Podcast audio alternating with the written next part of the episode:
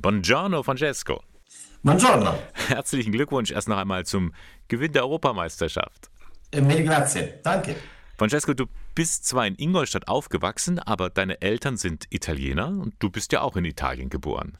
Ich komme gebürtig aus Bologna, eben auch einer weltbekannten und weltberühmten Stadt, Geburtsstadt der Tortellini, der Lasagne, genauso bekannt eben auch für Moto Ducci oder Lamborghini und auch als älteste Universitätsstadt, denn seit 1088 hat Bologna eine Universität.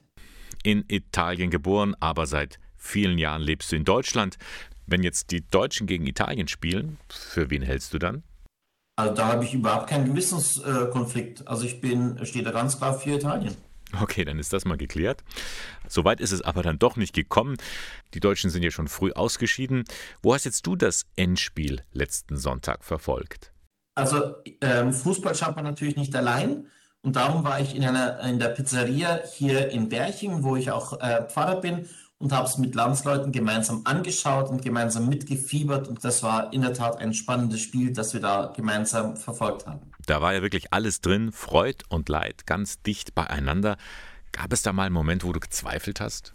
Also ähm, wir sind äh, von unserem Verständnis her Leute, die es gewohnt sind, ganz gelassen zu bleiben. Ähm, wir haben schon seit Jahrzehnten schlechte Regierungen und Italien ist trotzdem ein wunderschönes Land. Und dementsprechend ähm, sind wir Menschen, die einfach hoffnungsvoll sind und äh, eben auch die Sonne, die immer wieder auf Italien scheint, das haben wir auch etwas im Herzen. Naja, aber schon in der zweiten Minute fiel das frühe Gegentor. Da musste man ja mit dem Schlimmsten rechnen. Wir waren in dem Moment sprachlos. Also wir haben uns gegenseitig angeschaut, nach dem Motto, das kann ja wohl nicht wahr sein. Und eigentlich erst so mit, mit der zweiten Spielhälfte war es dann klar, dass wirklich Italien sein Spiel spielt und dann immer wieder ähm, Einzelmomente, wie eben auch ähm, der Sturm von Chiesa, der sich eben auch gegen mehrere Blitten durchgesetzt hat und dann knapp am Tor vorbeigeschossen hat. Auch etwas, was mich fasziniert hat, dass ein Stürmer diesen wunderschönen Namen trägt, Chiesa, also wörtlich übersetzt Kirche. Also die Kirche, die voranstürmt, sich von Hindernissen nicht abbringen lässt und dann richtig nochmal Gas gibt, hat mich gefreut. Das glaube ich dir. Und spätestens mit dem Ausgleich war die Stimmung bestimmt anders. Also der Jubel in unserer Pizzeria war groß. Also wir haben uns auch alle nicht abbringen lassen. Es kamen immer wieder Anrufe, wo Leute was bestellen wollten. Ähm, die Leute haben in der Pizzeria einfach gesagt, tut mir leid, Küche ist geschlossen, wir schauen jetzt Fußball. Aber kommen wir nochmal zum Elfmeterschießen. Da liegen ja Freud und Leid ganz dicht beieinander. Ich finde, das Leben ist manchmal wie ein Elfmeterschießen. Man weiß nicht, geht's rein oder geht's daneben. Ähm, wie ein ganzes Fußballspiel. Also ähm, es gibt Momente, die sind ziemlich entspannt. Es gibt Momente, da steht man voller Anspannung. Also letztlich ist das ganze Leben äh, ein ständiger Wechselbad der Gefühle. Natürlich, wo man sehr gut beten kann. Also das ist auch so eine so eine Erfahrung, wo ich einfach gesehen habe, wie ganz viele Leute auch im Fußballstadion plötzlich ganz fromm geworden sind, was man auch an ihrer Haltung sehen konnte. Bei vielen meiner Landsleute, wo ich gesehen habe, die betreten das, das Spielfeld, bekreuzigen sich. Also einfach zu sehen, sie vertrauen darauf, dass noch jemand da ist, der ihnen Halt gibt. Auch dann, wenn es daneben geht. Das ist das Wichtige. Wie es einer so schön gesagt hat, das Problem des Christen ist nicht mal zu fallen, äh, zu versagen, sondern liegen zu bleiben und aufzugeben. Und genau das kann man beim Fußballspiel auch sehen.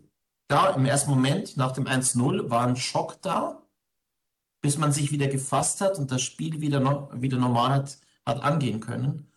Und das sind eigentlich Alltagserfahrungen im Leben eines jeden Einzelnen. Nun gehört zum Christsein aber auch das Mitgefühl mit den Schwachen und denen, die sich zu den Verlierern zählen. Hast du Mitleid mit den Engländern? Das ist ein guter zweiter Platz. Also stellvertretender Europameister. äh, es, es geht nicht darum, eben auch irgendwie Überlegenheit gegenüber anderen ähm, zu haben, sondern wirklich einfach Freude am, am Spiel miteinander. Und ich denke mir, genau das, das haben solche Spiele wie Chiellini auch immer wieder gezeigt.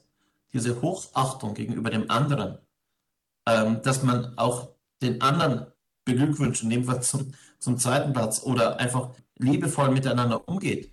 Aha, also den Gegenspieler am Trikot ziehen, sodass er hinfällt. Hm? Das, das, genau, das fand ich eigentlich auch interessant. Das hat er gemacht, ohne ihn zu verletzen.